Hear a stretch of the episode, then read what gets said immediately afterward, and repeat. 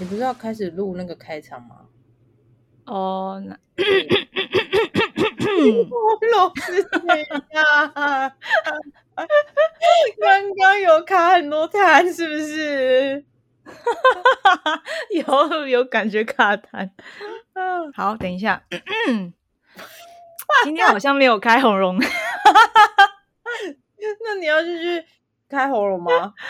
饿到 没有开喉咙，饿到喉咙锁起来，这样是不我会每一次要开始的都会是怎样？是？好啦好啦，OK，那我开始哦。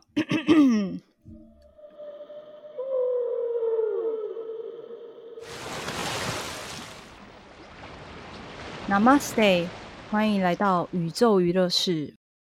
我是宇宙实习生 Kimika，我是 Regina，既来之则安之，你准备好跟我们一起玩爆宇宙了吗冲吧？Let's go！，Go Go，可以吧？好，OK 了。好，我们要开场十分钟后，前面十分钟全部剪掉哦。好了，可以再录一次啊！你再录一次，我们就正常版本的，就不搞笑版本的。哎、搞笑版本才好笑啊，干嘛一定要每次都搞笑？因为震惊也震惊不起来啊。今天 Kimika 是不是要来跟我们说一些关于今年二零二三年的一些运势分享，对啊，还是一些提醒？呃，是一些分享跟一些提醒。好，那你是用什么样的方式？我是用呃数字占卜、数字学的这个部分。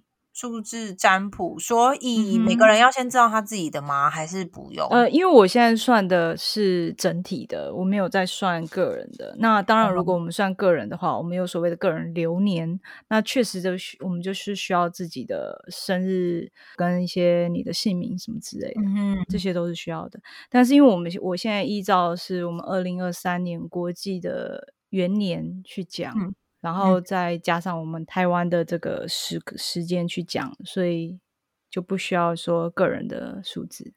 所以你是用二零二三年跟一一二这两个数字来算的吗？对那你是怎么算的？我我是怎么算的对？这没有，我的意思是说，二零二三年就这样子，然后跟一一二就这样，还是说你会把二加二加三等于哦，七、对跟一加一加二等于四，这样子对来七跟四来做讨论，还是说哦没有，就二零二三单纯二零二三这这个数字？你刚刚讲都没错，就是二加二加三，嗯哼，那它中间还有个零嘛？对，那一加一加一加二，嗯哼，我用不是只是单纯用它的数字，你要去你要往前推、往后推，因为算流年、算这个运势，你不是只是单看这一年，你要看前一年、后一年，然后甚至之前那一年，然后甚至这整个十年，好了解，因为这所有的都是有连贯性的嘛，你不是只是单独的一个数字，因为这个数字它是有。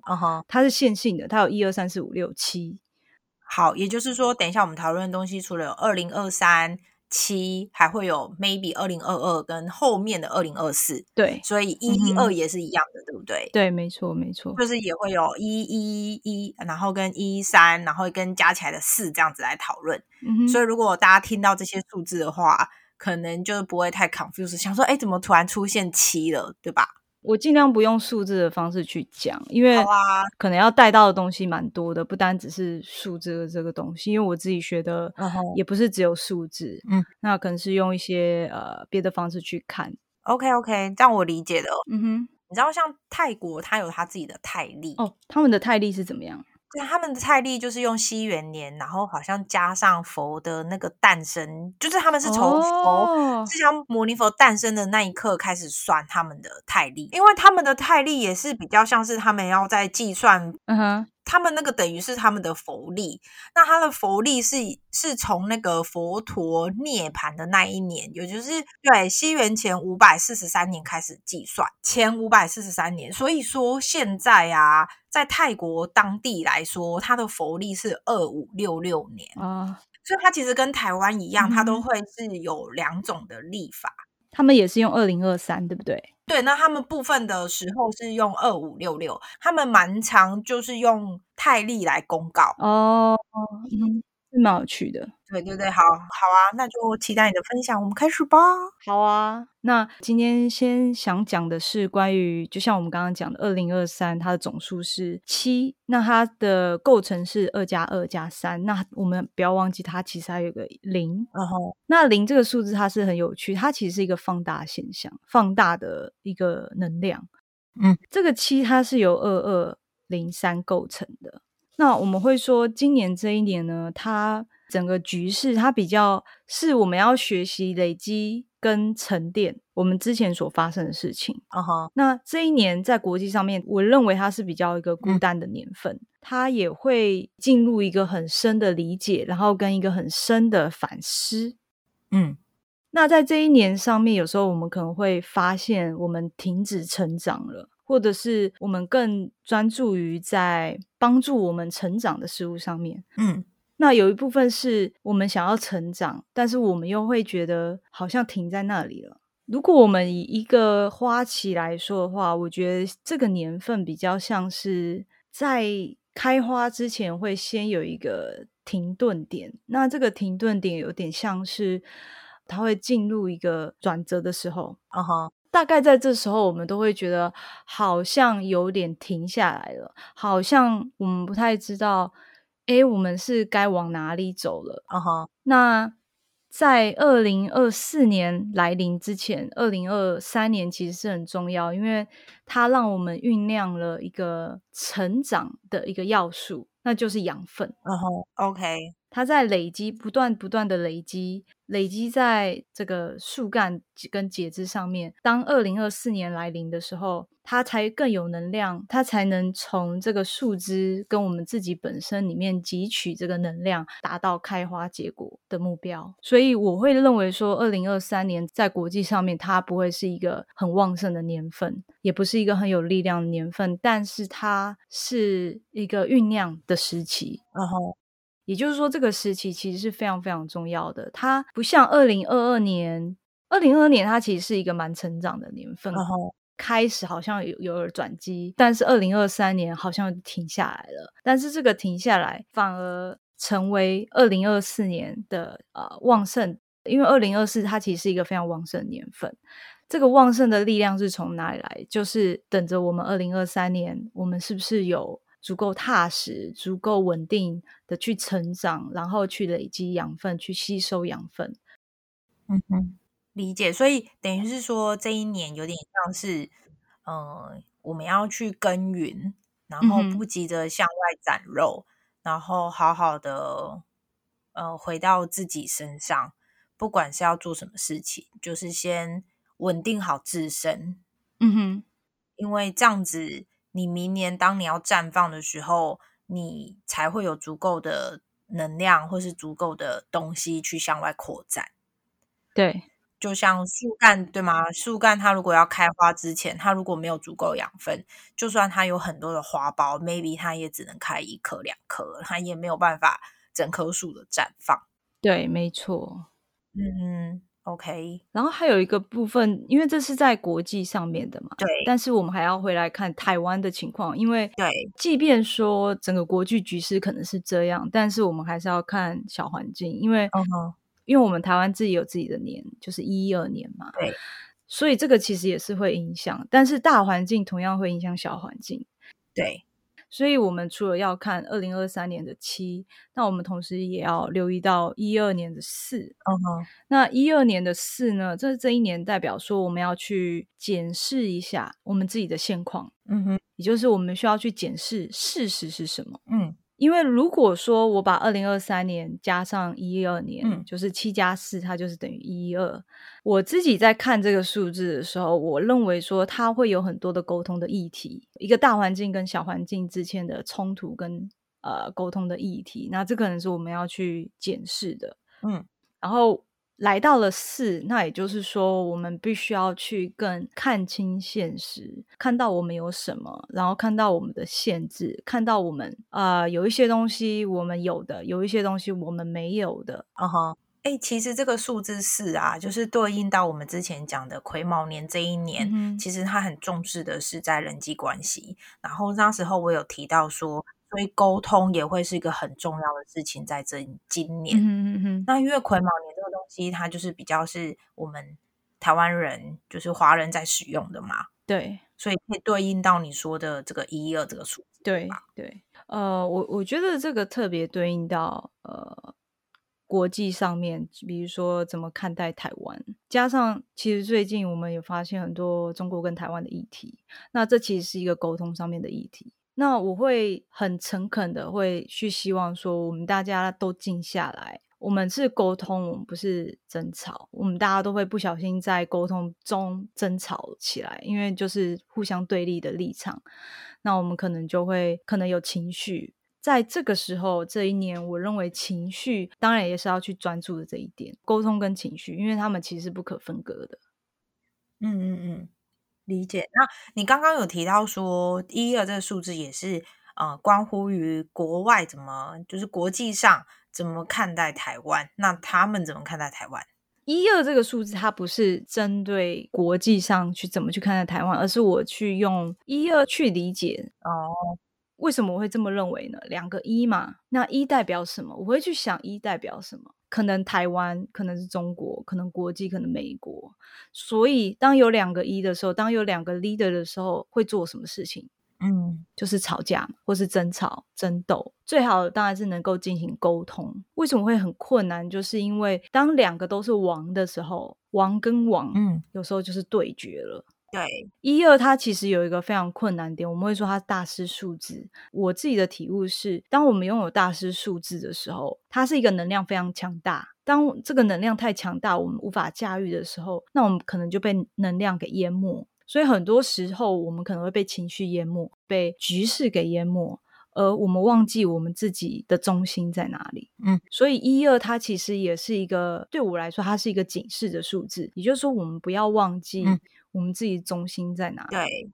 哎，你知道一二会发生什么大事吗？在台湾，你不知道对吧？嗯，容我这个住在台湾的台湾人来提醒你一下。你说的一二是什么？哦，一二年吗？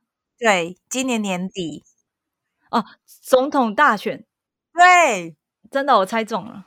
这哎，不是猜中，是是真的。对，因为好歹关系在台湾，啊，我以为总统大选已经结束了。没有没有，去年是县市长大，是县市长选举。哦哦哦哦哦，那今年的话，就会是总统大选，因为明年二零二四后换换谁当总统，就是不知道。嗯，诶，那准对啊！我啊们真的要好好检视现况啊。对，检视现况。那你可以在对啊，真的是要把眼睛打开来，好好看什么是什么是事实、现实。好，我们选举前，我们再录一个这个。那因为我我其实没有在管，嗯呃我根本不知道是谁在选。现在我没有在 care 这件事情，对，不是我不 care，我其实是 care，但是我有点像是放下这一块了。因为你不管再再怎么希望，或者是再怎么样，其实历史一直都是一直在重复，一直在轮回的。只有我们人类的意识超越现在，我们才可能改变历史。对，当我们的意识一直不断的停留在某一个点的时候，那我们的历史就一直不断的轮回。嗯，所以真的很呼吁大家，就是如果我们有所谓的自由民主，那就代表我们其实真的应该要好好的张开我们的眼睛，然后好好去检视这些人物，嗯，而不是站在谁是绿，谁是蓝，谁是红黄蓝绿蓝电子，我不管，用这些党去去区分，其实很局限性的。那我要我想要问一个题外话，嗯那像现在就是会有很多的人，就是譬如说，他就选了他的县市长了，他的县市长也上了，可是他要去澄清或是他要干嘛的时候，他却去跟另外一个党的人说。那你怎么会选了另外一个 party 的人，他却不帮你做事的时候，或是他做出来的事情不是你的期待的时候，不合你意的时候，你再去转而求另外一方说，哎、你要帮我处理这件事，你应该介入，你应该怎么样？那这样不是很矛盾吗？嗯，对我忘记台湾的数字是什么，三还是五？台湾就是一个很年轻的，当然我们历史上也是真的很年轻嘛。就像小孩子，你知道，他没有一个我的中心思想，他还在学习什么才是真正的自由跟民主。嗯，觉得台湾的政治或者是这些局势啊，或者是你刚刚讲那些事情，都让我觉得说，台湾人自己本身不知道要什么。当你要的只有结果的时候，嗯，你就会为了去结果，然后去选边站，不是为了你自己的中心思想，或者是你知道你要什么，所以你去选边站，而是你是比如说，因为我要赚钱，所以我选这一档。他们有中心思想啊，他们 中心思想就是要教训另外一党啊，嗯，教训另外一党，就是呃，选举就会一直说我要教训谁，我要教训谁。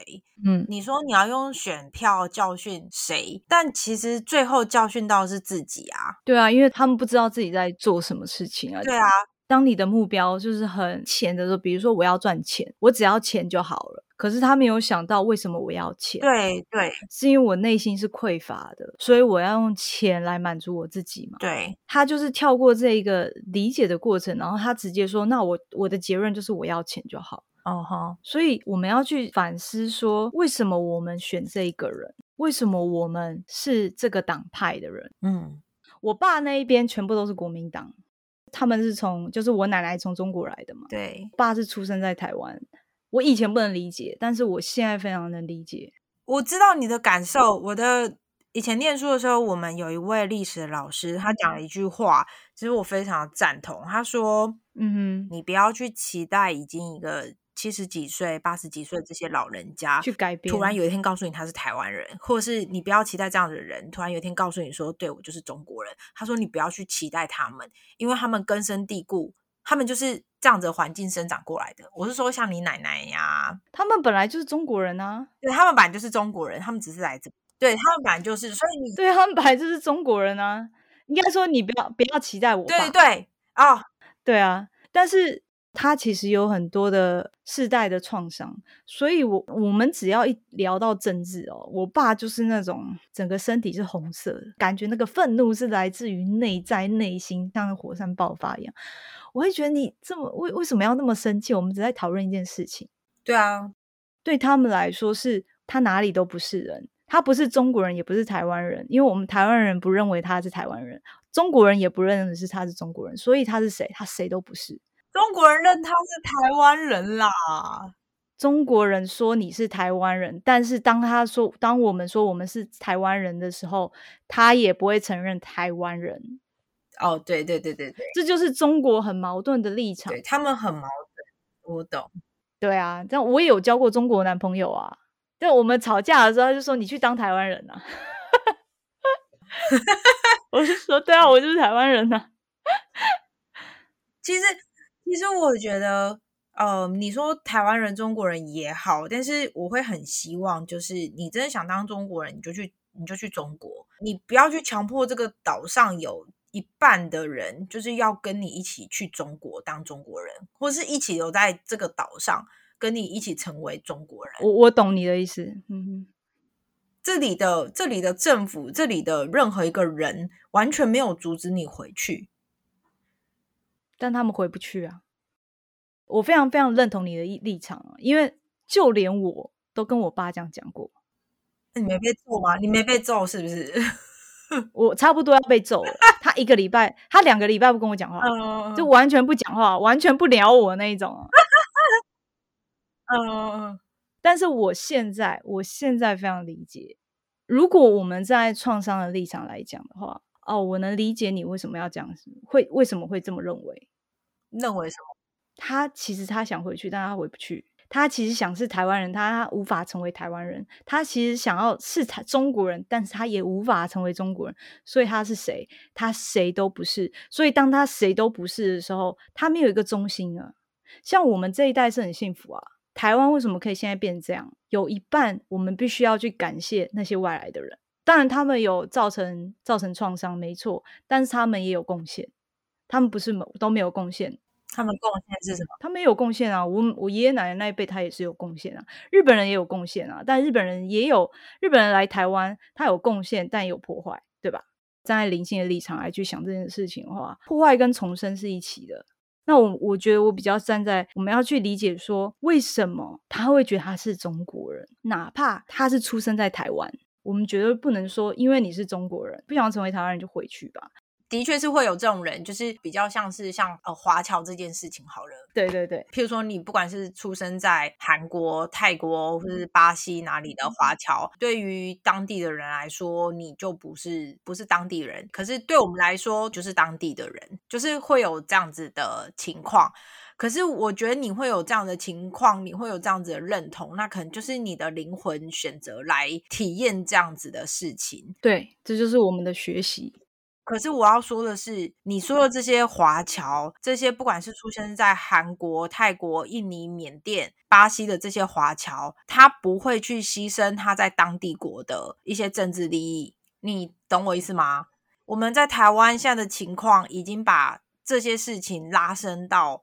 政治的立场了。当你被升到是政治，升到国家利益的时候，我觉得就已经不一样了，就会已经到一种说，就即便我想同情你，我想理解你的灵魂立场，可是我都没办法。很遗憾，但是这就是我们要学习的。所有的台湾人，所有的中国人，就是我们要学习这一这一点啊。对，但我我不知道要怎么做才能够。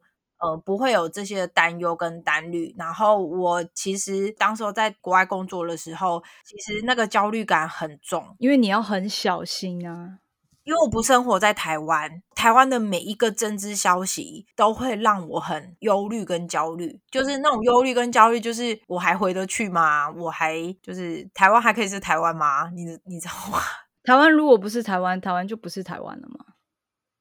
呃。我们可以用别的名字没有关系，可是，在现阶段，我就是不想要跟呃对面的人绑在一起。对我没办法，我是有你这样历程，我自己觉得我应该走过去了，其实已经不是那么在乎了。嗯，那是因为你现在住在国外，你知道住在台湾会有焦虑，反而是住在国外的人才在乎。为什么呢？比如说。那时候我刚刚去日本，我完全就是台湾就是台湾啊，对不对？我就是嗯，没有是在乎这件事情啊。对，直到有一个日本人问我说：“哎，你哪里来的？”我要说台湾嘛，对不对？嗯。然后中国人帮我回答，他是中国人。嗯。然后我就整个嗯傻掉了，你知道吗？因为我生平第一次遇到这种事情。对。为什么中国人会帮我定义我是谁，而不是我去定义我自己是谁？嗯，对。在日本七年，这段七年是没有停止过的。七年抗战，但是我也不能说是他们错，那我也不能说是我的错，对吧？然后我只能说我站的我的立场，我就是台湾人。对，那我就是为要台湾争光这样，虽然也没有争的光。那这样的经历让我发现，我开始有愤怒，因为当你不断的被外国人定义我是谁。甚至不是中国人，甚至可能日本人，甚至可能外国人，直接当着你的面去讲，不是国家。但是在台湾，你比较少会遇到，你顶多会遇到你家人跟你争，因为我们家我我爸是国民党派的，他们会认为他们是中国人嘛？对，嗯，你说这个我其实也蛮明白，我去中国的时候也会发生，就是类似这样的事情。他自己帮我决定的，他也是自己帮我决定的。然后因为当时候我是去出差的，我想说哇，我在这边，我在海关。如果要吵下去，我等一下，我现在晚上八点，我被遣送回台湾，我整个居居哎，我就默默的进去这样子。对啊，你当然不能，你当然不能讲任何话。可是我当下当然是心里是很不爽的，就觉得说凭什么？我是已经把它当成是就是一个修炼而已。然后。为什么你会那么 care 这件事情？就是修炼自己的中心思想哦。对啊，就是你是谁啊？别人说你不是台湾人，就不是台湾人嘛？你不是你没有台湾护照，你就不是台湾人吗？如果我要说我是宇宙人，那宇宙没有人承认我是宇宙人啊？那我难道不是宇宙人了吗？对啊，因为宇宙人是个乐团啊，你真的不是 宇宙里面的。没有没有没有，我已经超越那个乐团了。我知道，我知道，我知道你的，我知道你的意思啊，但是。啊，因为因为我就是活在这个，就是还是要回到现实上或是什么啊？那关于人的认同这件事情，我就是有我的认同啊，我不要去说哦，我现在拉高到什么层次或什么也可以，我觉得也对啊，那就是你你现阶段的学习啊，我对啊，那目前我没有想要改变它这件事。嗯哼，我我懂你的意思。那因为我自己是遇到这种事很多了，然后才开始慢慢修，慢慢修，慢慢修。不然我以前想法跟你一模一样，你讲出来的每一句话，我以前都讲过。哦，是哦，哦，对啊，修炼，修炼，它真的就是一个修炼啊，很好，很好，很好。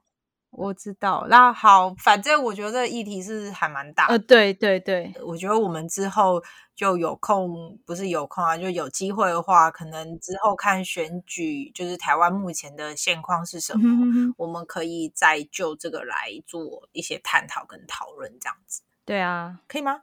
嗯，好。我们可以剪这一段吗？政治立场可以吗？我们可以剪这个吗？你可以剪啊，你可以剪，剪正就 OK 啊，有什么不 OK 的？对啊，啊好，我的朋友都知道我的立场啊。好，那我再把那个拉回来，就是啊，关于今年二零二三年运势分享，还有什么要补充的吗？嗯。其实我们这一个年代经历到一个世纪的转换年，所以这是一个非常荣耀的时刻，就是对我们这一代人来说，因为就是每一个一千年才会有一次世纪的转变，比如说一千年到一千九百九十九年，它就是一这个时代的转换到两千年哦，就是一转换到二，那我们现在是在第二说呃数字二的开头。嗯，从两千年到两千九百九十九年，所以我们刚好经历这个转换。那一比较像是我们个人这个时代个人独特性的建立，然后二比较像是开始那用各种不同的方式沟通嘛。比如说我们以前是我们以前就是只能人传人嘛，再来就是变成广播，再来就是网络，然后所有的电子的传播，所以这个转换其实是蛮大的哦。那下一个年代，它就是在两千。千年到两千九百九十九年，嗯，那我们就是很荣幸的可以去经验到时代的变迁。对啊，那关于那个今年呢，我觉得是就是一个很好的时期，是准备自己。然后，因为二零二四年是一个非常强的年份，台湾的年份则是一一三嘛，那其实是一个蛮混乱的时期，整个局势上面其实其实是能量很强，所以如果能够在今年好好的学会如何。比如说检视自己，然后针对自己的弱项去加强跟改善的话，其实，在二零二四年的时候是可以帮助自己更有力量。然后，比如说在金钱这块啊，权力这一块，你其实会是有一个底气的基础的。然后，然后二零二四年是可以帮助我们达到一个。我们想要走的方向，比如说，假设你可能你之前你有定下一个目标，然后你想往这个方向走，嗯，那二零二三年的时候，你就要停下来看看你是不是事实上你可以往这个方向走。如果不行的话，你就要改道嘛。对。那如果可以的话，你就继续。但是你可能在这一年上面，你放大去检视，然后停顿，然后去学习更多，比如说让你精进的项目。再到二零二四年的时候，我们就可以去深耕，去往这个方向，然后去走的更更细节啊，然后更更深入。呃，因为就像我刚刚讲的。二零二四年是非常有力量的年份对，这个力量呢，就是金钱跟权力。嗯，如果你是在有底气的状态下，也就是你二零二四年之前，比如说二零二三、二零二二，你是有准备好的情况下，那你在二零二四年份的时候，你会有安全感，就像你会有安全绳的一个状态下，那你是可以走一些比较刺激、有趣但是安全的旅游啊、工作项目啊，或者是。像是挑战，这些都是可以做的。啊哈！但是如果你前面没有底气，然后你也没有准备好，你也没有安全感，也没有安全绳索的状况下，二零二四年就是打安稳牌就好了。哎，我我其实有问题想问你，就是安全绳这个东西，其实它就会指很多，不管是金钱、工作，或者是家庭，或者是朋友等等的支持嘛，对不对？嗯哼，没错。对，因为是安全感嘛。对，那每一个人没有安全感的的方向是不一样的。哦，每个人安全对安全感的定义不同，有些人可能他是对于感情另一半，有些人可能是对于金钱，他就是一定要看到这么多的这么多的数字，它才会安全，或者是 没错，等等的。对对对，可能出门它的安全感也不同。嗯哎、你知道我之前有个朋友，他安全感是什么？你知道吗？怎样？指甲油。为什么？就以前是没有光疗这个东西的，那他的安全感就是指甲油。他没有涂指甲油，他觉得他的他没有办法出门。他就像裸体出门，对不对？裸妆出门，对对，然后你知道我以前的安全感是什么吗？因为我很害怕人挤人的地方，嗯哼，尤其是空气，如果让我闻到不好的地方，所以我当时候帮自己建立的防护罩是香水。我只要没有喷香水，我立刻开门进去，喷完再出门。哦，香味跟安全感连接在一起。对，就是我变成是说，我必须闻到我自己的香味，我才会有一个处在我自己的空间里面。你知道这个像什么嗯吗？像什么？你知道小宝宝啊，嗯，他会有一个嗯棉被或者是娃娃，哦，对，也是这样。因为他们会闻那个味道。如果你洗了，他就会俩拱。他就说这不是我的，对，为什么？因为这是一个安全感的建立。哦，你你知道我表哥，所以他年纪比我大一些些，还有他小贝贝，你知道吗？那个小贝贝，我跟你说，那个小贝贝有多夸张，恶心吗？就是他从小到大就算了，跟着他去了加拿大，回台湾，等一下，有没有洗？我会洗，会洗，会洗。哦，那就好了，那就好。结婚生子去美国再回来，有时候我们看到他的行李箱，我就想说：妈，为什么那一条小妹妹还还在在 Oh my god！就是哦，就他 OK，我是不知道那个小妹妹平常她躺在哪里啦。我觉得那个很重要啦。那当然，我们如果有一个物体跟那个物体有很强的连接，所以对他来说，那个小贝贝就是一个安全感。，对，可是如果没有怎么办？他可不可以找一个替代品？这是一个很重要的哦。好，那我我讲我自己的心路历程。我是一个很需要香水的人嘛，然后但是我对香味也相对的敏感哦。我不喜欢的香味，我会宁可整罐送人哦。哦，那不然得吃下去、喝下去，或者是干嘛？不是，就是我的意思是说，虽然我需要香水，你知道那些香水每一瓶都是两三千块以上，我不喜欢香水香味，我即便只喷一次两次，我还就是大方的送给我觉得他可能会需要，他可能会会使用的人，我就宁可送给他。嗯哼嗯嗯那我去减少喷香水这件事情是，应该是我外甥出生之后。有奶香了吗？不是不是，就是因为小朋友不能不能闻这种人工的香味，哦，对，所以我是从那时候开始慢慢的，然后再加上其实我接触打造这个件事情，嗯哼嗯哼，那我在打造的时候，我也不用人工香精，我全部都是用精油。天然的精油。对，所以我就是开始越来越喜欢那些味道，我就莫名其妙的减少，我就从可能今天要出去开会的时候，我才喷香水，哦，譬如说从上班的时候才喷，假日不喷，然后开始慢慢的循序渐进的弄掉。我现在其实是一个没有香水我也很自在的人。嗯哼嗯哼，那很好啊。嗯我开始去建立这个香味的时候，其实是因为我念的基本上是以女生居多的学校，然后其实其中有一个线上艺人，她是我学姐，然后因为我们到了高年级之后，我们要穿窄裙高跟鞋。啊，你你就看着这样子的学姐，你知道走下来，然后她们身上都是香香的，哦，有一个憧憬是吗？对，因为你对对，你穿上了窄裙高跟鞋之后，它就会有一种专业性跟一种呃，怎么说大人感。因为我们女生居多嘛，所以其实我们还是会有男生，可是你相较之下，你就会喜欢到女生都是香香的。所以那些学姐经过，她们身上永远是香香的。所以我很早就是念书的时候，我就会学会喷香水这件事。对，但我小时候可能喷的香水就是比奶香味、巧克力香味，雅顿，你知道吗？雅是雅顿吗？还是什么？啊，是不是绿茶的对的？对对对对，绿茶的那个牌子我也有，对我三十年都还没有喷过五次，一辈子还在那里。对啊，，OK，是哦，就从那边开始，然后再慢慢的变成克洛伊的香水啊，哦，香奈儿的香水我也没办法使用，我也是中人啊。其实我朋友有说、欸，做造老师有说，他说其实你不要的香水你不要丢，如果你喜欢这个味道，只是你现在喷不到，你可以拿来做皂，因为它就是香精，它可以维持很久。哦，了解。诶，因为它毕竟还是有酒精成分嘛，那它挥发掉味道不是就没没了吗？可是它挥发的速度不会那么的快。哦，了解。会因为有些就是香水的大品牌，它其实会委托我的老师帮他们做，他们属于他们那个香水的那个皂。嗯哼，我我跟你不一样，是我不能有香味，那我是属于敏感度很强那种，所以我你像我通常闻都会闻到人家的油油味跟香水味，那这我没办法接受，我觉得。哦，那你的安全感是什么？你的安全感的防线？